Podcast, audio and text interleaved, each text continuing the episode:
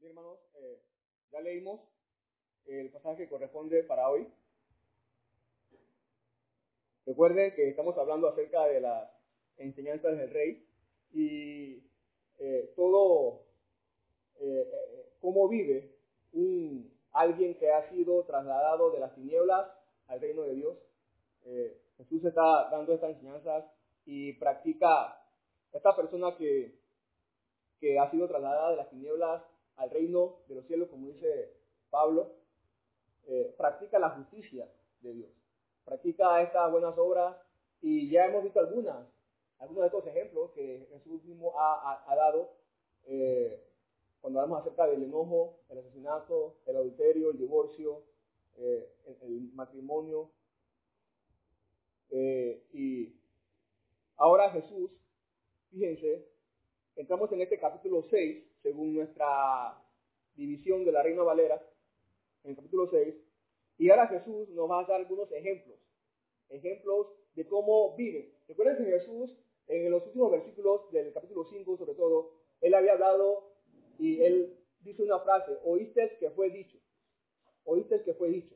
Y esa frase la hemos venido, eh, esa enseñanza la hemos venido eh, eh, viendo de qué es lo que realmente la ley de Dios decía, qué era lo que Jesús, Jesús está aclarando la verdadera enseñanza de Dios desde siempre, desde tiempos antiguos. Oíste que fue dicho, pero yo digo. Oíste que fue dicho, pero yo digo. Y él nos dio estos ejemplos, ¿no? De cómo tener esta justicia mayor, de cómo, cómo practica la justicia aquel que, que pertenece al reino de los cielos. Cómo practica una justicia mayor, más grande que, que la justicia que practican los demás hombres. Aquí hemos visto la frase que dice, eh, si no practican una justicia mayor que los escribas y fariseos, pero también he dicho que esa justicia que practican los fariseos, los escribas y fariseos que Jesús criticaba, también es, una, es la misma justicia que practica todo ser humano. Todo ser humano es la misma justicia. Porque no podemos practicar otra justicia que no sea esa, la de los escribas y fariseos, si, si no hemos nacido de nuevo, si no nos hemos arrepentido, si no somos hijos de Dios. Vamos a practicar la misma justicia que los escribas y fariseos. Y esta justicia, esta justicia que no alcanza, no nos alcanza para entrar en el reino de los cielos. No nos alcanza para entrar en el reino de los cielos. Cuando hablamos acerca, cuando Jesús dice, si vuestra justicia no fuere mayor, se está refiriendo a, las, a, obras de justicia que el hombre hace. O eh, obras buenas que el ser humano hace. Que no nos alcanzan para entrar en el reino de los cielos. Podemos impresionar a otros hombres, pero no vamos a alcanzar el reino de los cielos con estas obras de justicia. Así que eh, la justicia de un hijo de Dios, de una hija de Dios, por supuesto que es mayor que la justicia de los escribas y fariseos. Y Jesús ha venido aclarando esto. Oíste que fue dicho, pero yo digo. Pero ahora Él va a decir, él va a dar algunos ejemplos de cómo ellos actúan. Anteriormente Él nos había dado ejemplos de lo que ellos dicen. Pero ahora Él nos va a dar ejemplos de cómo ellos actúan. Otra vez, anteriormente eh, Jesús nos, da, nos dio ejemplos de lo que ellos decían y lo que nosotros debemos hacer. Vivir, cómo vivir. Y ahora Jesús nos va a dar ejemplos de lo que ellos hacen, pero eh, y lo que nosotros debemos hacer. Si pertenecemos, si hemos sido trasladados del reino de las tinieblas al reino de los cielos. Y fíjense, guardaos, dice el versículo 1, comencemos, guardaos de hacer vuestra justicia delante de los hombres para ser vistos de ellos, de otra manera no tendréis recompensa de vuestro Padre que está en los cielos. Guardaos, guárdate. ¿Qué se le viene a la mente cuando usted escucha esta palabra? Guárdate, guárdense. ¿Qué se le viene a la mente? En otra versión, eh, eh, este versículo dice, mira, esta palabra, mira, ten cuidado, pon atención, guárdate, guardaos, guárdense. Es una advertencia, ¿no es así? Es una advertencia que tiene que ver con, un peligro que nos puede suceder. Guárdense, mira, pon atención. toma las precauciones debidas, guárdate. Ahora, ¿de qué debemos guardarnos? ¿De qué cosa? Bueno, ahí dice a continuación, de hacer vuestra justicia delante de los hombres. La palabra justicia que hemos visto anteriormente, como le, eh, les dije, como, como hemos visto hasta ahora, tiene que ver con buenas acciones o acciones correctas delante de Dios. Todo hijo de Dios hace justicia, practica justicia, practica buenas obras. Por ejemplo, eh, primera de Juan 2.29 dice, si sabéis, eh, primera de Juan 2.29, lo pueden apuntar ahí, si, si quieren y me escuchan a mí. Primera de Juan 2.29 dice, si sabéis que Él es justo, hablando de Jesús, si sabéis que Él es justo, él vivió una vida recta delante de Dios, sus acciones eran rectas delante de Dios, sus acciones eh, agradaban a Dios. Por eso dice aquí Juan que, que, Él es justo. Si sabéis que Él es justo, sabe también que todo el que hace justicia es nacido de Él. Así que todo, todo, toda persona que nace de Él, ¿qué hace? Justicia. Hace justicia. Y hace la justicia que agrada a Dios. Esta es una, eh, eh, practica buenas, practica las, las buenas o las correctas obras vive de una manera correcta. Y es la manera correcta porque es conforme a la voluntad de Dios. Es nacido de Dios. Así que todo el que es nacido de Dios practica la justicia que a Dios le agrada, la justicia correcta que a Dios le agrada. Pero entonces tenemos una responsabilidad. Todo aquel que es nacido de Dios hace justicia. Hace justicia. Debemos hacer justicia. En relación con los demás y en relación con Dios también. Entonces, aquí está el peligro. ¿Cuál es el peligro? Guárdate de hacer tu justicia delante de los hombres para ser vistos delante de ellos. Y aquí está el peligro. Para ser vistos delante de ellos. Son acciones. Podemos hacer, podemos hacer acciones correctas, pero con motivos incorrectos. Este es el peligro. Podemos hacer acciones correctas con motivos incorrectos, con motivos equivocados, delante de ellos para ser vistos. Entonces, eh, ¿por qué? Porque cuando hacemos justicia, cuando hacemos buenas obras, eh, queremos que nos, queremos que haya alguien que nos vea. ¿Por qué? Porque nos gusta eso, ¿no? De que vean lo bueno que yo soy. Lo que bueno es. Esa es nuestra intención. Esa es la intención del hombre, del ser humano en su corazón. Que me vean para que se den cuenta lo bueno que yo soy. Esa podemos hacer una, podemos ayudar a alguien, eso es correcto, pero con una motivación incorrecta el corazón. Y está el peligro de que Jesús nos está advirtiendo. Eh, eh, entonces nuestra intención no es ayudar a la persona. ¿Cuál es mi intención? Buscar fama, que me vean lo bueno que yo soy. Y cuando esta es mi motivación, entonces la buena obra, al final de cuentas, no es buena obra. No es buena obra. No es buena obra. No tendrán recompensa. No tendrán recompensa de vuestro Padre que está en el cielo. No tendrán recompensa. Si tú has hecho, si tú practicas buenas obras, pero con una motivación incorrecta, equivocada, entonces no tendrás recompensa. La palabra recompensa aquí precisamente tiene que ver con recompensar a alguien que ha hecho una buena obra. Como cuando, no sé si ustedes han escuchado o han visto, por ejemplo, un ejemplo, que a alguien se le perdió una cartera y al día siguiente llega alguien y se la devuelve y entonces eh, eh, el que se le perdió la cartera saca un billete de 5 dólares y lo recompensa por, por, por, por, haber hecho, por haber hecho esa buena obra. Ese es el tipo de recompensa que Jesús está hablando aquí. No tendrán recompensa. Ahora, tenemos que aclarar esto también. Cuando Jesús dice que no haga su justicia delante de los hombres para, para ser visto de ellos, si no, no tendrán la recompensa de vuestro Padre Celestial, Jesús no está diciendo tenemos que tener cuidado también que nuestra motivación de hacer nuestra justicia, de hacer nuestras buenas obras correctas, no, no sea que Dios me recompense, porque si no, nos vamos a caer en el mismo problema. Vamos a caer en el mismo pecado. La motivación, ¿cuál es de mi corazón? Que Dios me recompense. obtener algo de Dios, un intercambio. Yo hago esto y Dios tú me das esto. Entonces caemos en el mismo problema, el problema de nuestro corazón, de una motivación incorrecta.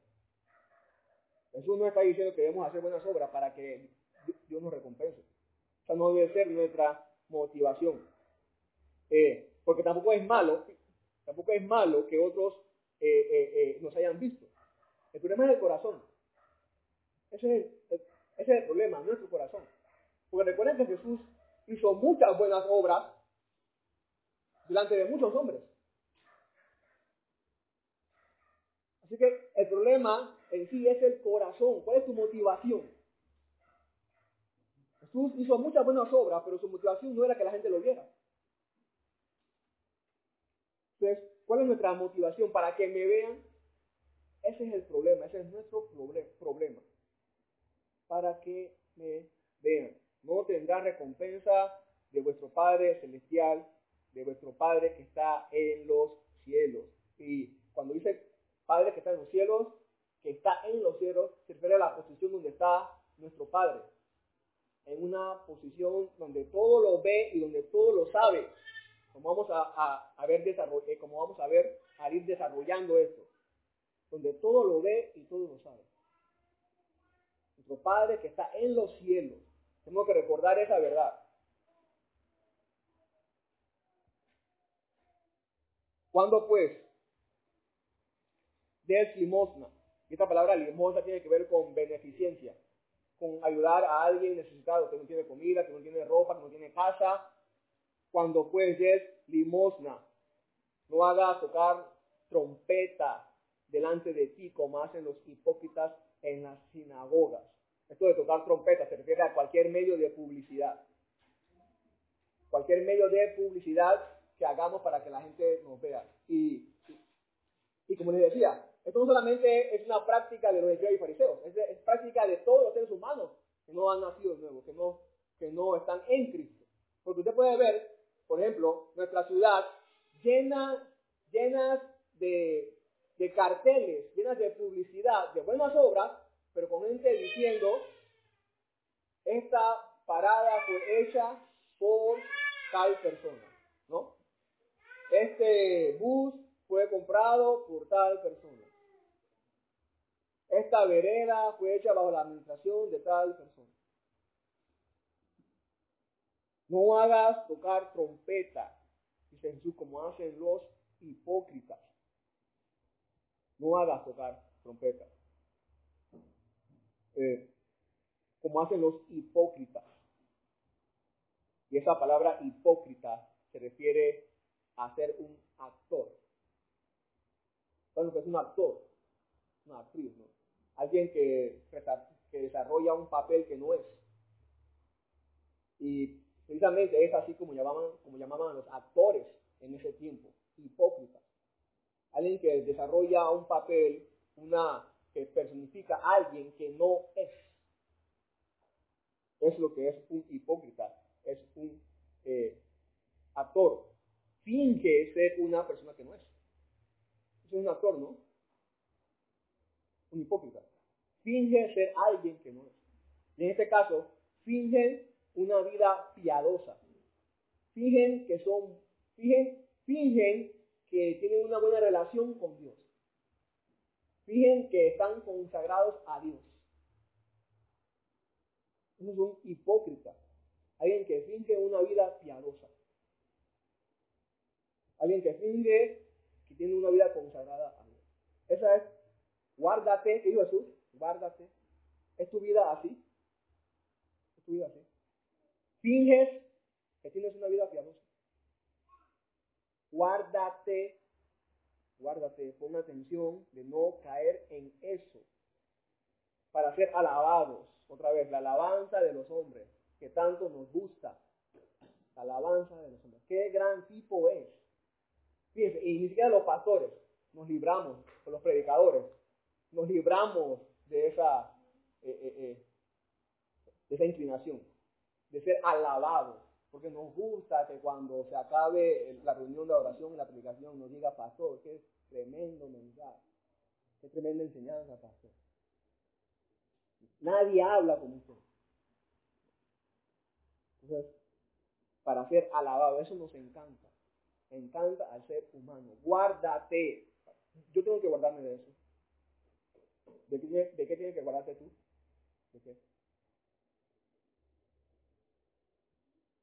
Ya tienen su recompensa, su paga.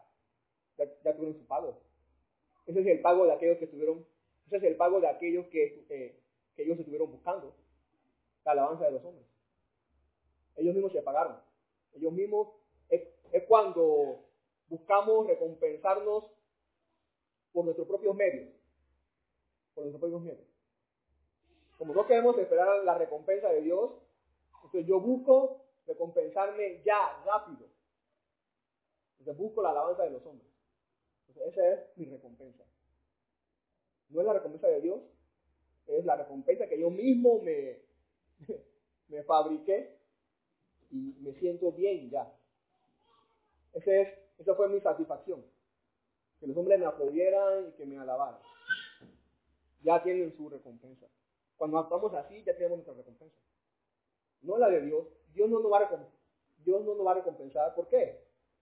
Porque, ¿Por qué si, ya, hemos, ya fuimos recompensados? Ya tenemos nuestra recompensa. Mas cuando tú des limosna, dice ahora, pero, pero, cuando tú des limosna, y le está hablando a los discípulos, a sus discípulos, ¿se acuerdan?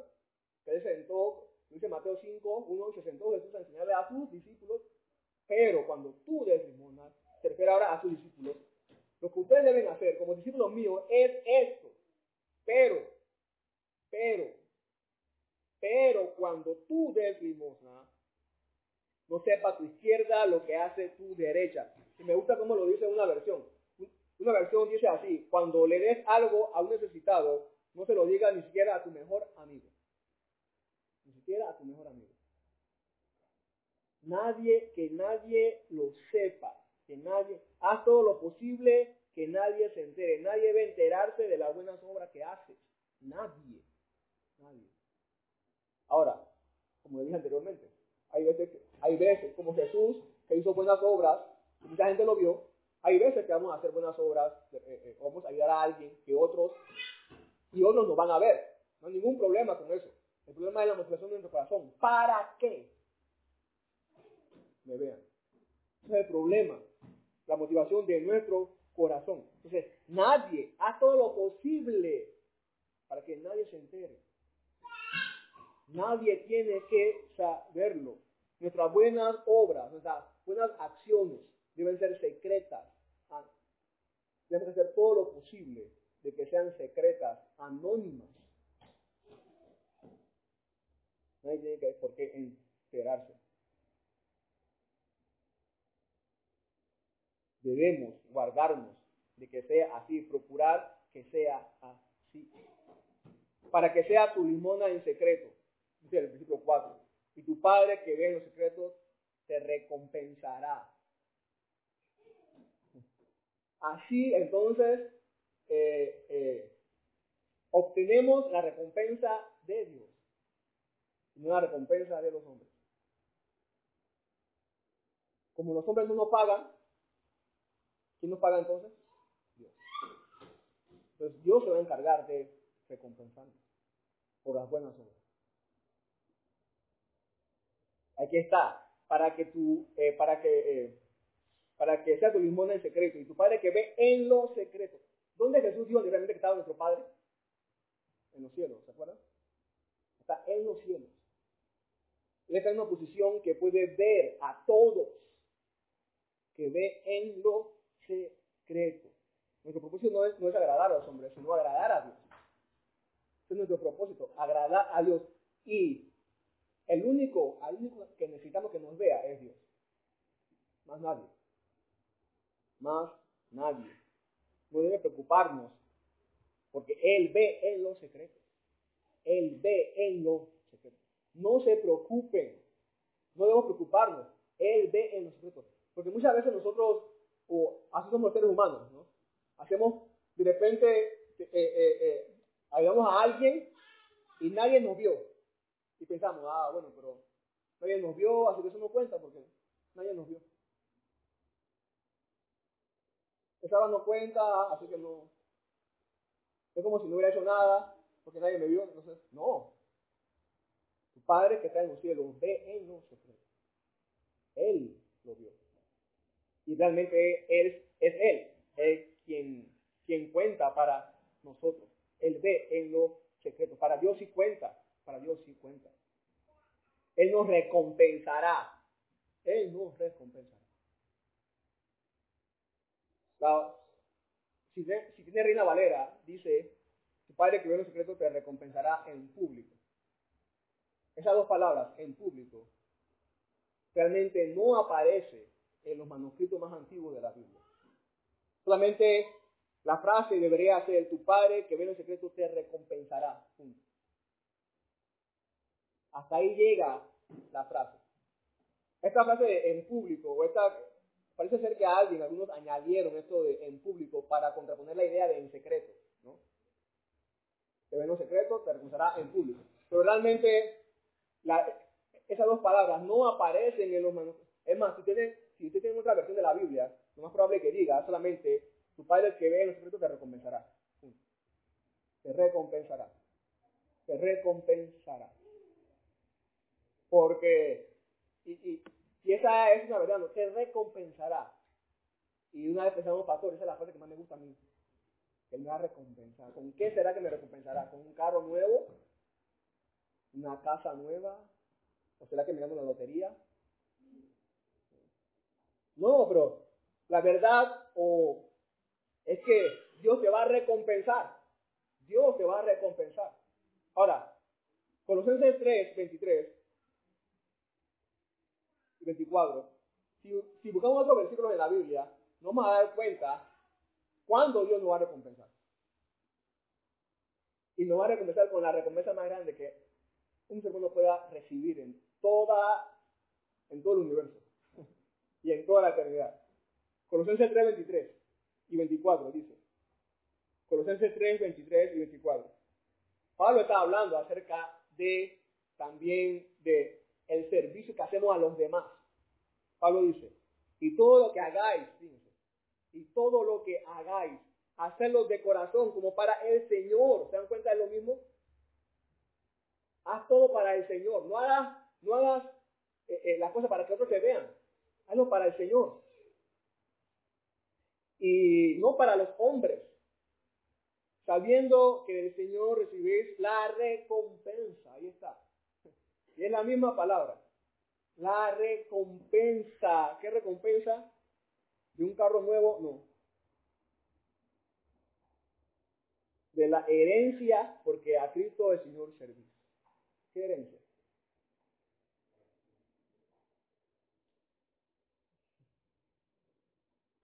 La herencia, la herencia más grande que cualquier ser humano pueda recibir. La herencia de la vida eterna. La herencia de la vida eterna. En Mateo 5.12, en Mateo 5.12 encontramos la misma palabra donde dice gozados y alegrados porque vuestro galardón, esa palabra galardón, es la misma palabra, recompensa, pero traducida como galardón aquí. Pero es la misma palabra. Jesús está hablando, gozados y alegrados porque vuestro galardón, vuestra recompensa. Recuerden que Jesús está hablando acerca de cuando somos perseguidos por los demás. Bienaventurados los que son perseguidos, ¿se acuerdan? Bueno, dice, gozaos y alegraos porque vuestro galardón, porque vuestra recompensa es grande en los cielos. Vuestra recompensa es grande en los cielos. Es más, esa es la única recompensa grande, la que está en los cielos. Además, recompensas son recompensas ilusorias, transitorias. Cualquier otra recompensa que, vamos, que podamos recibir aquí son transitorias, ilusorias. Solamente hay una recompensa que es grande. Y está en los cielos. Sigamos avanzando. Versículos 5 y 6. Versículo 5. Y cuando ores, no seas como los hipócritas, porque ellos aman el orar de pie en las sinagogas y en las esquinas de las calles para ser vistos de los hombres. Y es cierto, os digo que ya tienen su recompensa. Otra vez, ahora va a hablar acerca de la oración. De la oración. Y menciona aquí para, otra vez, para ser vistos. Como los hipócritas para ser vistos. estos hombres oraban así, eran hipócritas orando para ser vistos. Fíjense, cuando Jesús, fíjense, Jesús dice allí, y cuando ores, le habla a sus discípulos, recuerden, y cuando ores. Así que los discípulos tenían que, bueno, yo creo, no sé, cuando Jesús dice, y cuando ores, los discípulos tenían que, que, que transportarse al momento cuando ellos oraban. Porque miren, Jesús, Jesús está dando, Jesús está aquí dando a entender que sus discípulos oraban. Y cuando ores, ahora, si me permiten hacer una pregunta, ¿cuándo usted ora? ¿Cuándo usted ora? ¿Cuándo usted ora? Porque todo discípulo de Cristo ora, ¿no es así? Todo discípulo de Cristo ora. Un puede en la mañana, en la tarde o en la noche. Pero ora. Jesús, en la Biblia no se nos da un, una... Eh, Jesús no es legalista, Pablo no es legalista, la Biblia no es legalista en cuanto a ese asunto. En la Biblia no vamos a encontrar ningún mandamiento que diga, tienen, os he dicho que tenéis que orar a las 3 de la mañana. No. No, no, no. Puede ser en la mañana, en la tarde, en la noche. Pero todo el discípulo de Jesús ora. Es por eso que Jesús dice, y cuando ores, y cuando ores, necesitamos orar. Necesitamos orar. Todo discípulo ora, ora a Jesús. No sean como los hipócritas. Otra vez esa palabra, un actor y otra de las cosas que hacía un actor era fingir la voz. un actor, de acuerdo al personaje que va a realizar, finge la voz, cambia de voz. Y esto es lo que hacían estas personas. Cuando oraban, se separaban en las plazas, en los parques o, en público, o, cuando oraban en público, cambiaban la voz y la hacían más, más impresionante, ¿no?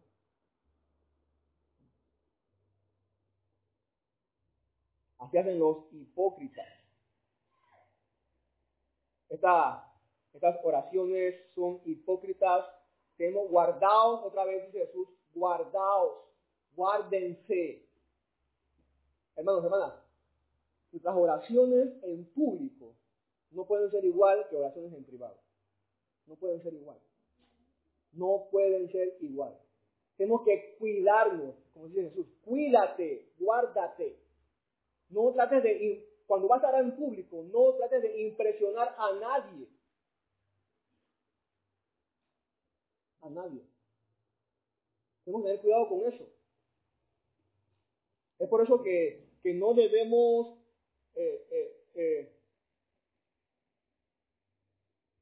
yo creo, hay gente que ora en público, hay gente que ora 10 minutos, 15 minutos, nuestras oraciones en público no son para que duren 10 minutos ni 15 minutos. Si usted va a orar en público, trate de ser específico y demorar lo menos posible.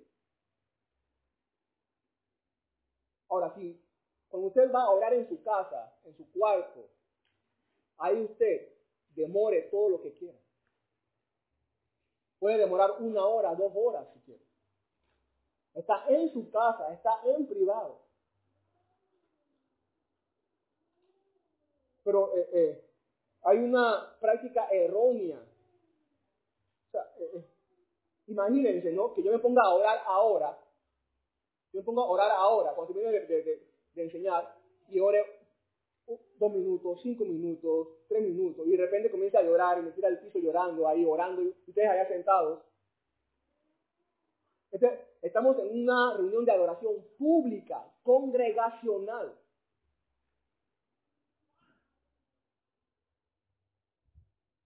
hay un orden en una reunión pública congregacional. No solamente yo estoy involucrado en la adoración pública, otros están involucrados en la adoración pública. Si yo, eh, eh, en mi cuarto, en mi casa, yo puedo orar una. ¿Saben lo que yo creo que pasa? Yo tengo la impresión de que la gente que ora en público 10 minutos, 15 minutos, no ora en su casa. Entonces quieren recuperar el tiempo en público, el tiempo que no hicieron en su casa, quieren recuperar en público. ¿Para qué? Para impresionar a los demás. Usted no quiere impresionar a los demás. Jesús está diciendo, no, cuídate de impresionar a los demás con acciones. Entonces, ¿qué tienes que hacer? Ora, ora específicamente, porque esa es nuestra tentación. ¿Qué vas a hacer con, qué vas a hacer qué vas a hacer con tu oración en público? ¿Qué vas a hacer? Tienes que cuidarte. ¿Qué vas a hacer? Sé específico. No, cuidado con la tentación de querer impresionar a los demás.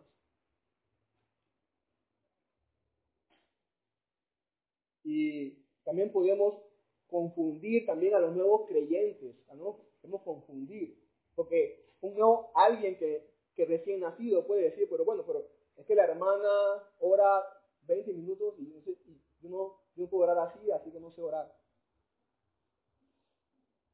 Estamos siendo de mal ejemplo para otros que están creciendo en la fe. El que, el que más tiempo ora no es el más espiritual. No es más espiritual. ¿Dónde la Biblia dice eso? El que más tiempo ora no es más espiritual.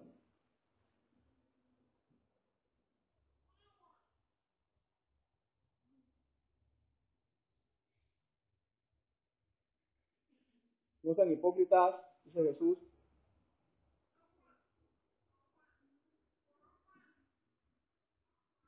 Tenemos que cuidarnos, guardarnos de no caer en esto. Os digo que ya tienen su recompensa, ser vistos, el aplauso de las personas, ya se pagaron.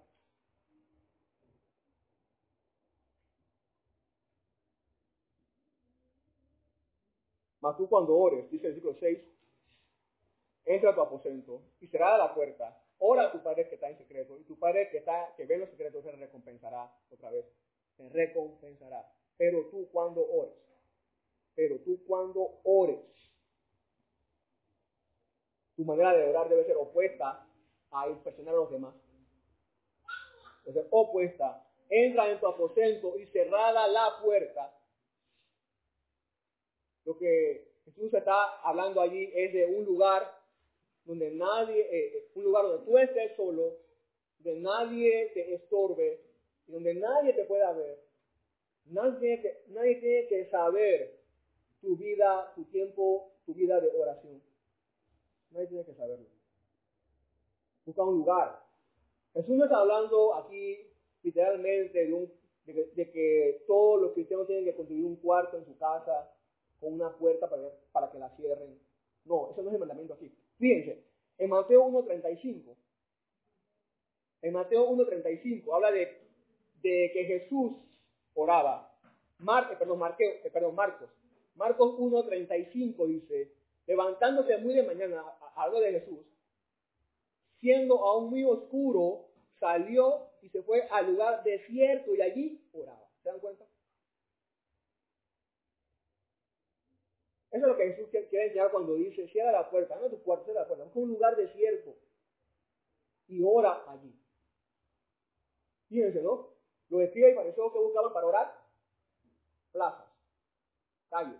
¿Qué buscaba Jesús para orar? Un lugar desierto, donde nadie estaba allí, nadie, nadie estaba allí. ¿Quieres saber cómo orar? Aquí está cómo saber orar. Aquí está. ¿Te interesa saber cómo orar? Fíjense lo que dice Jesús ahí. Ora a tu Padre. tu Padre, Él es tu Padre. Ora a tu Padre.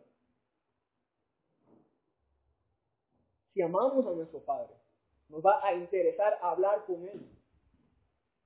Él es nuestro. Y Dios es un Padre bueno. ¿No es así? Un Padre bueno. ¿Qué hijo sería yo, si no me interesara hablar con un padre que es bueno, con mi padre que es bueno, ¿qué clase de hijo sería yo? Nos debe interesar hablar con nuestro padre. el único público que nos debe ser suficiente para orar es Dios, nuestro Padre, nadie más, nadie más, nadie más. Ora a tu Padre, ora a tu Padre. Y esa es a quien debemos dirigirnos, a nuestro Padre, a nadie más. No tenemos la necesidad de invocar a nadie ni a nada más, ni al sol, ni a la luna, ni a María, ni a San Cristóbal. Ora a tu Padre.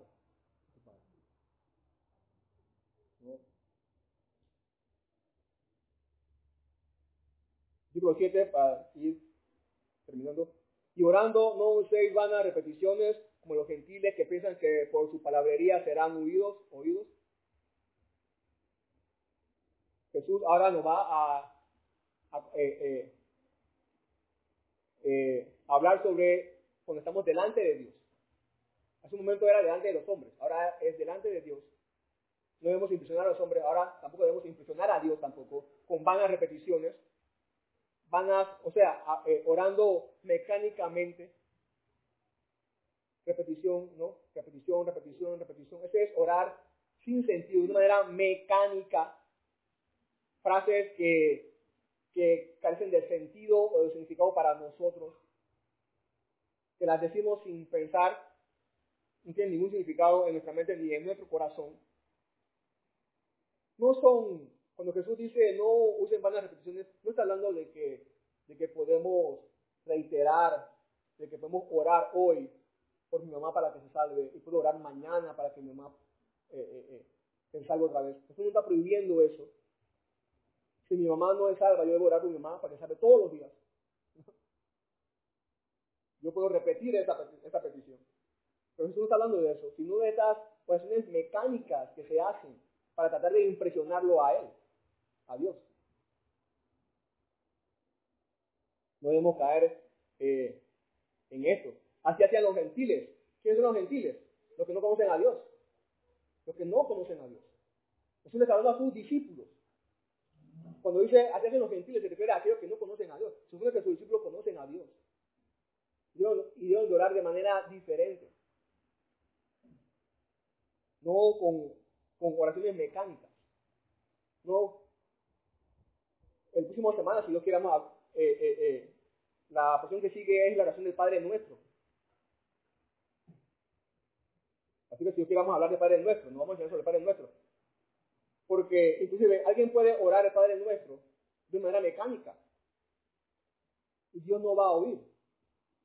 Eso de que ora el Padre Nuestro cinco veces, eso no, es una vana repetición, es algo mecánico. Por más que sea el Padre Nuestro, si oras de una manera mecánica, Dios no te va a escuchar. Esa oración no va a agradar a Dios. Es una vana repetición, una oración mecánica. Eso de que repite esta oración diez veces es lo que Jesús está criticando aquí. Versículo 8. Para terminar, no hagáis pues semejantes a ellos, porque vuestro Padre sabe de qué cosas tenéis necesidad antes que vosotros le pidáis. Vuestro Padre sabe, sabe. Anteriormente Jesús había dicho, nuestro Padre ve en los secretos. Ahora dice nuestro Padre sabe. Él ve y Él sabe. Dios no necesita que le estemos recordando las cosas porque se le olvidan. No. Eso no, es eso no debe ser nuestra motivación de repetir las peticiones. Voy a repetirlo, voy a repetirlo diez veces para que no se lo olviden. No, no es, esa no debe ser nuestra motivación. El hecho de que el Padre sepa debe ser para nosotros una gran consolación. nuestra mayor motivación para ir y orar con Él, porque Él ya sabe. No es lo contrario. Quizás alguien pueda pensar, pero bueno, pero si, Él ya sabe, ¿por qué se lo voy a decir? No, debe ser lo contrario. Porque Él ya sabe. Esa debe ser un consuelo para nosotros. De que como Él ya sabe lo que le voy a pedir, voy a ir con más seguridad y con más esperanza y con más gozo a hablar con Él porque Él ya sabe. Es más, otra razón del por qué debemos ir a orar con Él, aunque Él ya sepa, lo encontramos en Filipenses 4, 6 y 7.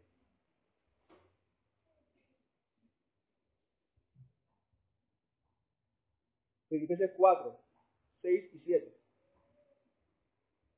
Ustedes han, han leído, dice Pablo, por nada estéis afanosos si no sean conocidas vuestras peticiones delante de Dios, en toda oración y ruego con acción de gracias. Y la paz de Dios, que sobrepasa todo entendimiento, guardará vuestros corazones y vuestros pensamientos en Cristo Jesús. ¿Por qué yo debo ir a, por qué yo debo ir a Dios y decirle mi petición, aunque Él ya sepa? ¿Por qué? Para que su paz venga a mí y yo no me preocupe más.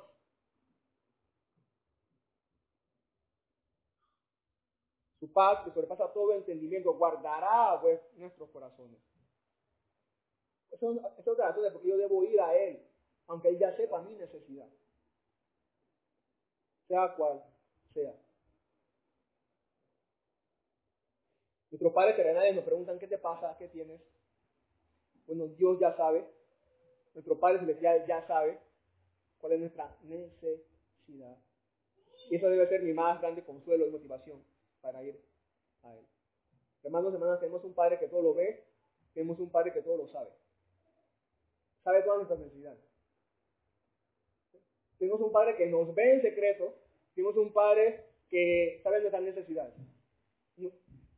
Nuestro Padre que está en los cielos nos ve en los secretos y sabe todas nuestras necesidades. Y que esas son buenas noticias para nosotros. Son buenas noticias para nosotros.